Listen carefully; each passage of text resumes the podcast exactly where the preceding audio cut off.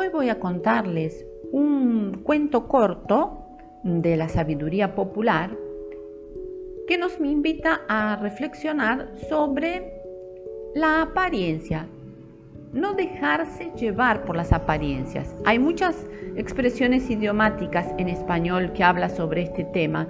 Por ejemplo, cuando dicen ah, las apariencias engañan o no todo lo que reluce es oro.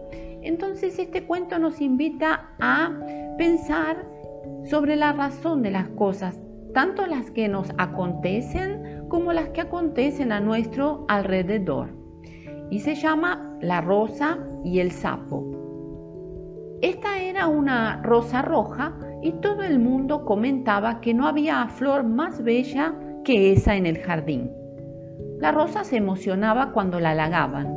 Sin embargo, quería que la vieran más de cerca y no entendía por qué todos la observaban a distancia.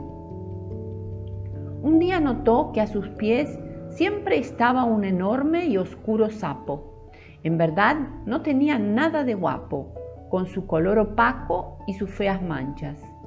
Además, sus ojos eran demasiado saltones y asustaba a cualquiera. La rosa comprendió que la gente no se acercaba debido a ese animal.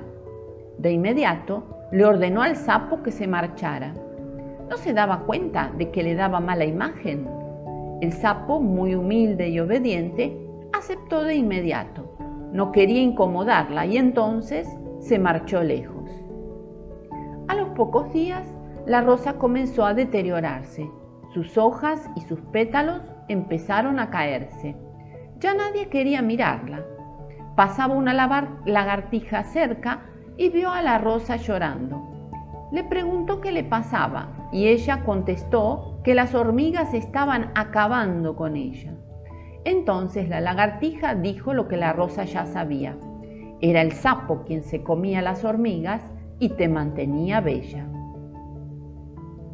Este cuento corto lo extraje del sitio lamentesmaravillosa.com.